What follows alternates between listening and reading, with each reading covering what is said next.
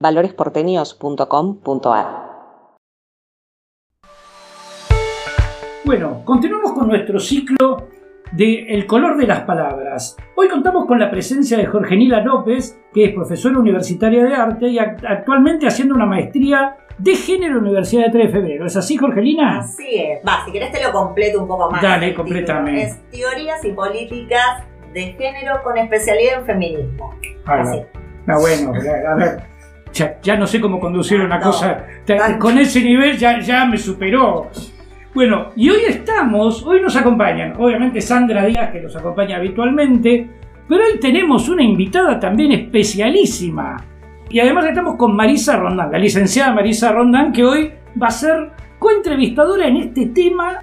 Es interesante poder hablar de género, pero con todo lo que el concepto de género arrastra. Vos viste que lleva a veces, el género lleva prejuicios, lleva aceptaciones, lleva eh, bandera, eh, lleva lucha, lleva un montón de cosas de acuerdo al lugar donde te pares. Dudas, muchas dudas. Muchas dudas, una época, a ver, cambios generacionales, a partir del siglo XX, que empieza, que después de la Segunda Guerra Mundial, que empieza con la revolución sexual, a partir de ahí empiezan a bajarse un montón de de barreras intelectuales, la sociedad empieza a evolucionar. Jorgelina, vos tenés que empezar a plantearnos de cero qué significa hablar de género. Bueno, es, muy interesante porque es todo lo que dijiste y mucho más. Y quiero remarcar esto porque la palabra duda y la palabra polémica es mucho de lo que arrastra. Y también miedo. Y ahí me parece que está buenísimo este espacio en el sentido de perder el miedo es una de las barreras principales de poder hablar de género, de perspectiva de género, de qué es el género. Porque la verdad es que tiene muchos significados. Académica, otra, hasta de manera, ¿no? Eh, hasta de manera, podríamos decir, trámite. De manera popular de manera académica. Eh, podemos, podés empezar a hacer esa de interesante. Tal cual, porque hoy en día, a ver, hablamos de género y hay una asociación directa que las personas en general hoy en día lo están asociando a la mujer, a una lucha que, que tiene que ver con la mujer, de empoderarse, ¿no? Esta palabra que se habla mucho. No te quiero, no te quiero decir, pero genera el, el prejuicio de todos, ¿no? Cuando lo definen y, lo ven desde esa óptica tan focal, digamos, que género es solo eh, referido a la mujer. Totalmente, totalmente. Pero también hay una explicación de eso, ¿no? De por qué cuando se habla de género, la asociación directa es, la, mujer. Una, porque en los últimos años se habló mucho de la violencia de género. Y entonces, cuando hablamos de violencia de género, hoy ya todos sabemos que se hace sobre todo referencia a la violencia hacia la mujer. Y tiene sus pros y sus contras hablar de eso. ¿Por qué? Porque en realidad hablamos de una construcción de identidad en nuestras sociedades que pueden ser muchas Pueden ser mujer, pueden ser varón, pueden ser no binarias y pueden ser otras que todavía no son nombradas, pero que existen y que se van reconstruyendo a lo largo de la historia.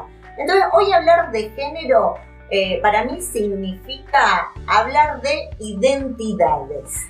Bueno, yo te iba a decir, porque salvo cuando vos pusiste la parte de violencia de género, en realidad para mí género no es simplemente mujer. En realidad yo, yo todo el tiempo pensé en los géneros. Lo que pasa es que no sé si hablas de un género. Hay otras identidades, como decís vos, como lo definís vos, que no solamente nos estamos quedando con lo masculino y lo femenino. Y además hay como una reivindicación de la palabra género. Por eso se utiliza mucho en los primeros momentos o en ciertas instancias que tienen que ver con la lucha de las mujeres, de la visibilidad de las mujeres, de eh, una sociedad en donde justamente hay una asimetría de poder para con la mujer que de alguna manera se necesitó visibilizar y empoderar. Entonces se utilizó la palabra género para visibilizar a la mujer, a la mujer en falta, en esto que decíamos, eh, de las violencias, de la asimetría de poder. Repito, la asimetría de poder porque si bien estamos hablando de muchas identidades de género, hoy en día eh, hay una realidad que es feo decir hay una realidad, hay muchas realidades, pero hay un escenario eh, mayoritario que está eh, construido en la base del binarismo. En nuestra sociedad claramente está la mujer y el varón. Y ahí hay una simetría de poder que se ha construido históricamente, que donde está en desventaja la mujer. Me gustaría una pequeña, eh, una pequeña aclaración de este debate sobre lo binario. ¿Por qué? Para entender qué es lo malo de, lo binario en sí mismo, o sea, en, qué afecta esta comprensión binaria y cómo desde esta construcción binaria igual se puede perfectamente construir en género. O sea, Eh, o sea ¿dónde está el problema de lo binario? El Eh, problema de lo binario es que con múltiples posibilidades que tenemos de construirnos como personas y de ahí em, tener diferentes roles en la sociedad. Lo binario condiciona, por ende lo binario es una prisión que no permite. ah, vos decís que lo binario se transforma en una falta de respeto al otro. No Eso es puede una ser. falta de Ah, respeto, es una falta de posibilidad y de libertad. y en la práctica, ¿cómo se vive eso? Como de restar alternativa a que alguien elija algo diferente. Bueno, pero a O sea, ver, que hay pero el, otras pe- opciones. pero el pensamiento binario restringe eso de por sí. Sí, sí. ¿Ah, sí? Claro, nosotros sí, a ver, si crecemos en una sociedad en donde entendemos que la norma es ser varón o mujer para tener otras identidades. Y no solamente Ah, hablando, bueno, claro, es visto binario de una Claro. forma muy extrema. Claro, Es es que- que, es binario. Pues claro, bueno, es que Es, nuestra es el sociedad- rosa o el celeste. entonces yo no soy binario. Claro, digamos. es el de rosa- ninguna manera soy binario. Es el rosa o el celeste. Y nos perdimos de toda Claro, gama de bueno. colores. Y No, no, algún solamente, sentido. ¿no? tal cual, y no solamente hablándolo, a ver, desde, desde un lugar de construcción de identidad, de lo personal, como si estuviésemos adentro de un cuarto. A ver, cuando hay una frase que habla, lo personal es político. ¿Qué significa eso? Que las elecciones personales de, de nuestro desarrollo como persona y cómo se organiza la sociedad. Cómo se organiza la sociedad tiene que ver con los aspectos políticos.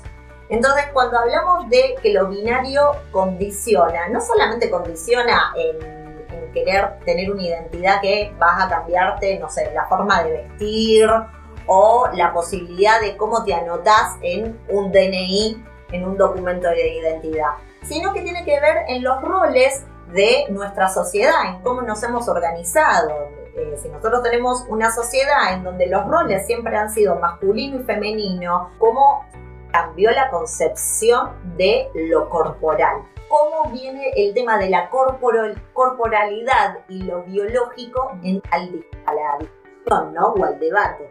Eh, muchas veces se hacía esta aclaración. eh, nací mujer, pero me autopercibo varón o Ujú. no binario. o- y hoy en día eso un poco se va modificando eh, para señalar que en realidad es el sexo asignado al nacer. ¿Qué quiere decir esto? Claro, después tienes una elección psicológica, me imagino. No.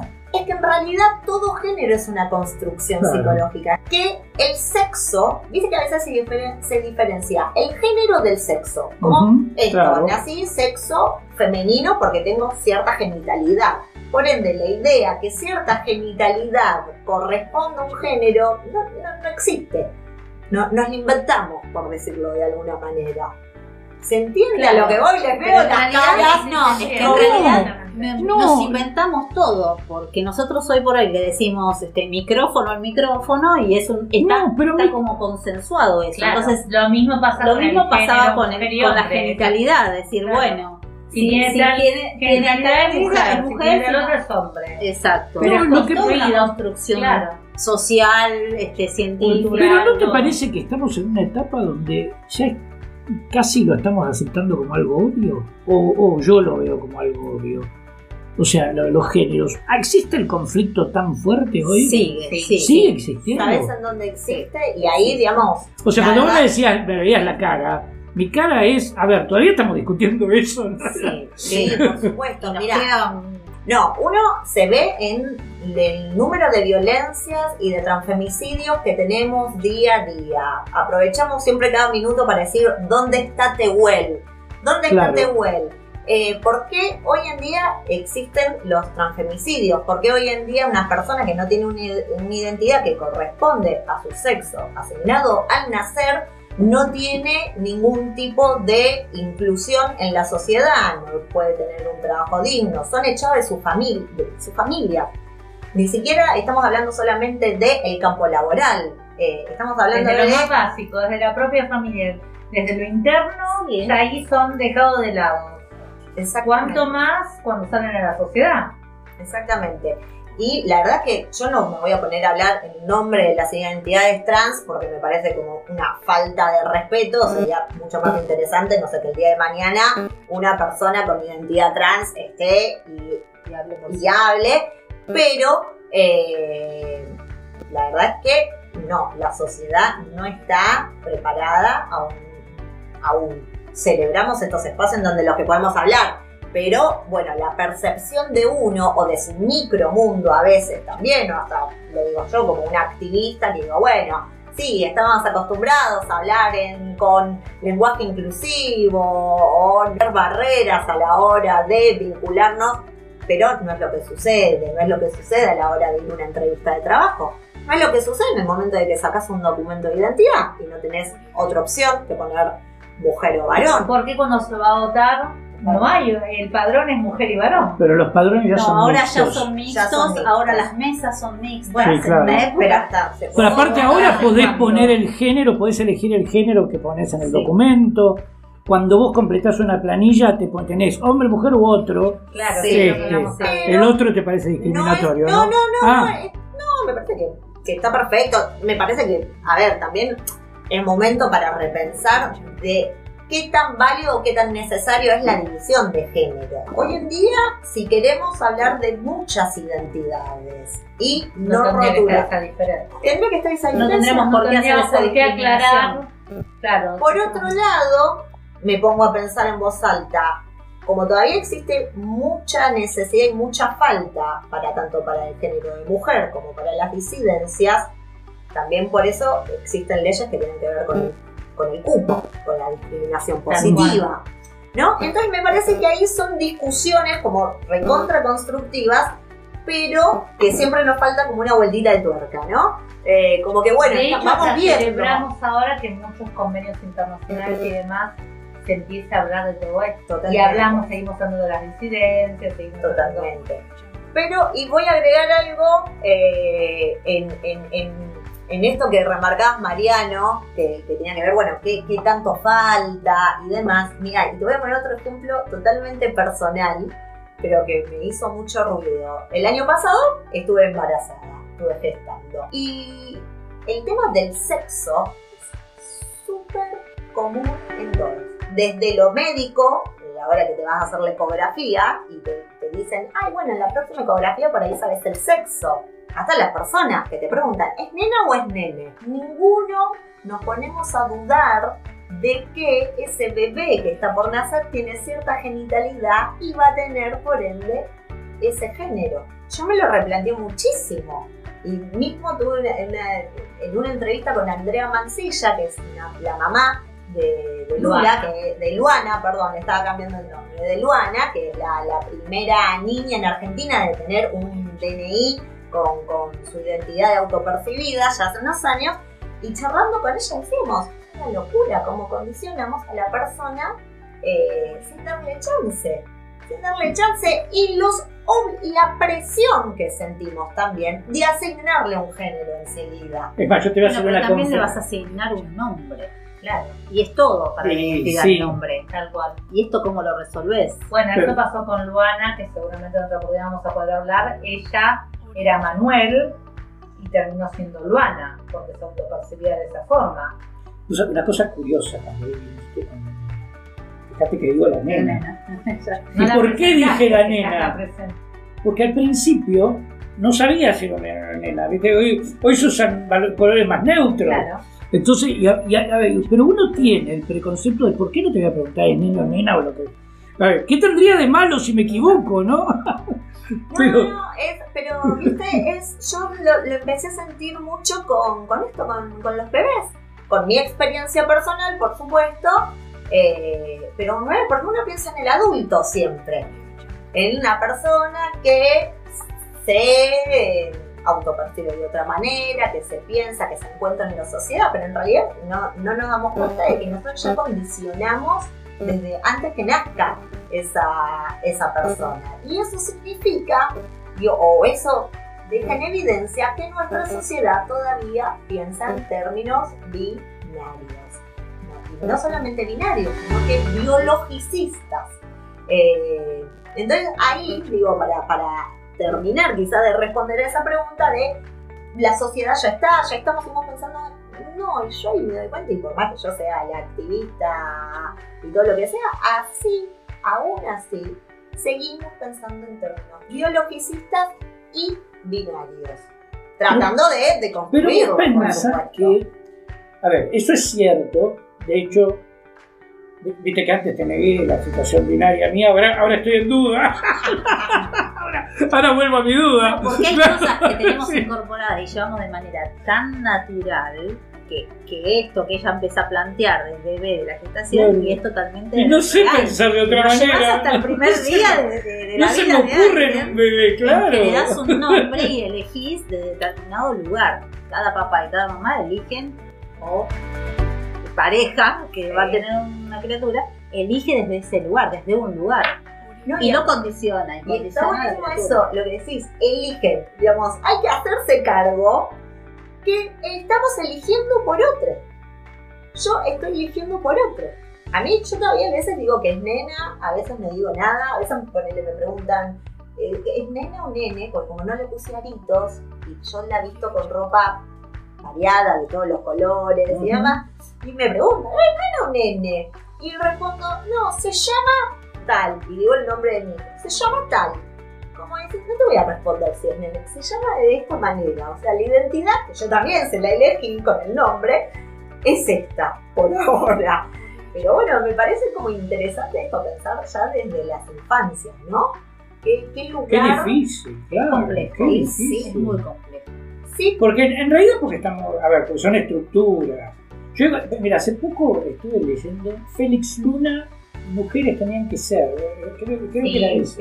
Claro, había muchas cosas. O sea, hay momentos determinados que yo entiendo la diferenciación por motivos históricos, culturales y de época en el siglo XIX, ¿me entendés? Porque el lugar de la mujer, porque a ver, mientras el hombre se iba a la guerra, quien cuidaba a los chicos, este, porque había un sistema este, no, existía tanto la niñera, ¿me entendés? Sobre todo en determinadas clases sociales, ¿no? O sea, o sea, hay condicionamientos históricos y después empezás a ver cómo, bueno, al final tienen que salir los, los, dos padres a trabajar, ¿me entendés?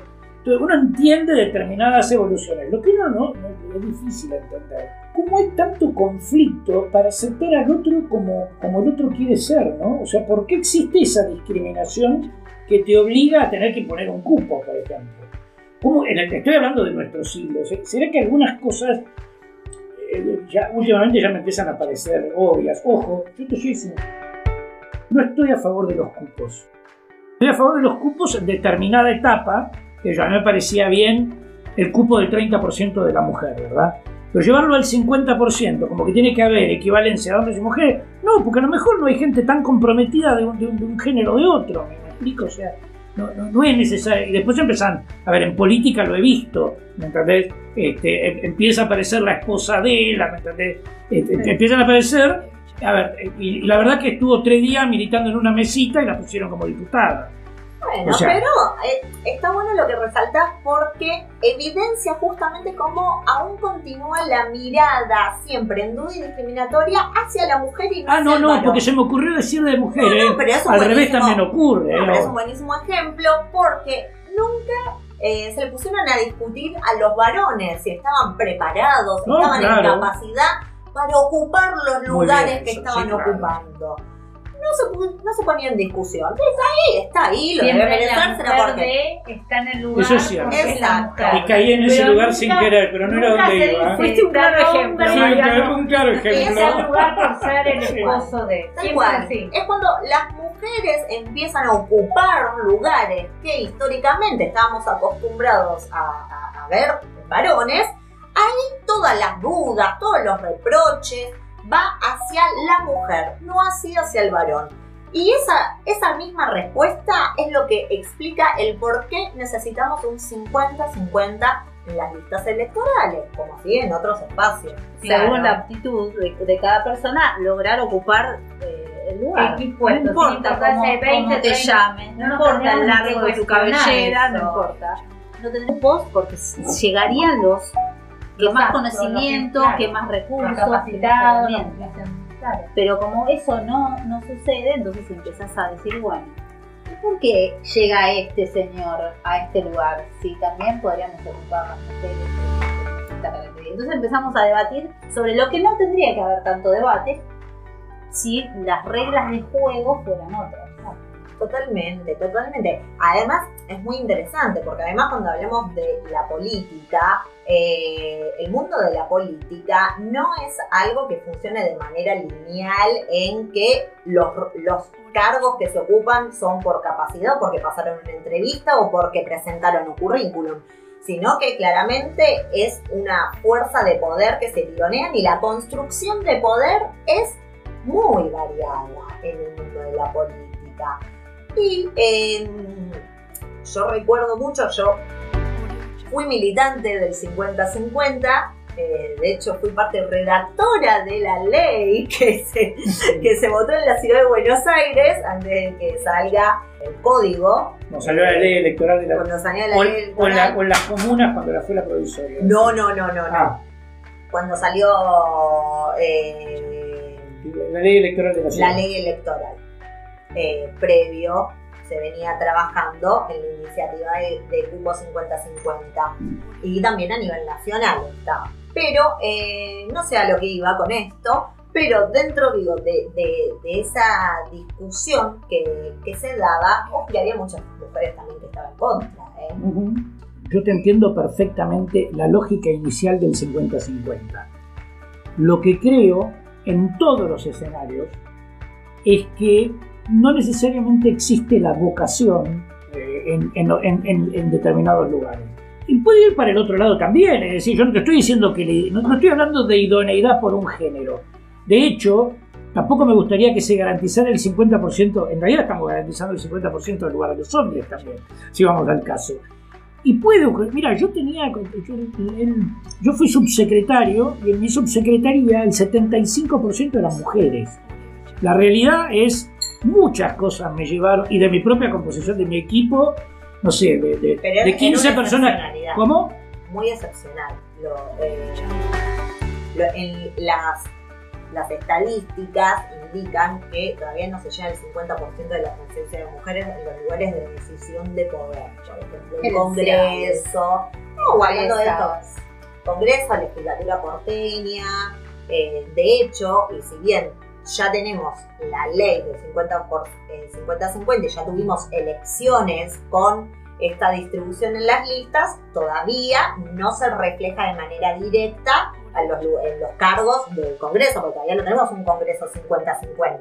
Y esto también... No demasiados, ¿eh? porque ya son seis años, el ciclo completo son seis años. En algunos casos. Y de hecho también lo que veíamos eh, a la hora de analizar quienes tenían cargos eh, las mujeres que tenían cargos y los varones que tenían cargos como diputadas y demás, veíamos que las mujeres estaban tres veces más formadas que los varones. O sea que las mujeres tenemos que estar más preparadas académicamente, eh, con títulos y demás, para ocupar el mismo lugar o menor que el del varón. ¿Y cuánto todavía nos falta para estar en una sociedad de equidad? Porque tampoco es justo que las mujeres, ni hablar las disidencias, y ni hablemos de las estás hablando también en binario. Cuando vos decís cupo, masculino femenino, seguimos hablando en binario. Y excelentes palabras para hacer un cierre. Así con esto, eh, estaba diciendo redondeo, lo, estamos justo, 29 minutos. Entonces, tu redondeo es ese. Falta todavía este largo camino que lo vamos a seguir debatiendo. Muchas gracias, Jorgelina y grande Marisa, qué lindo acompañamiento. Si querés comunicarte con nosotros, lo podés hacer a través de valoresporteños con ni.gmail.com.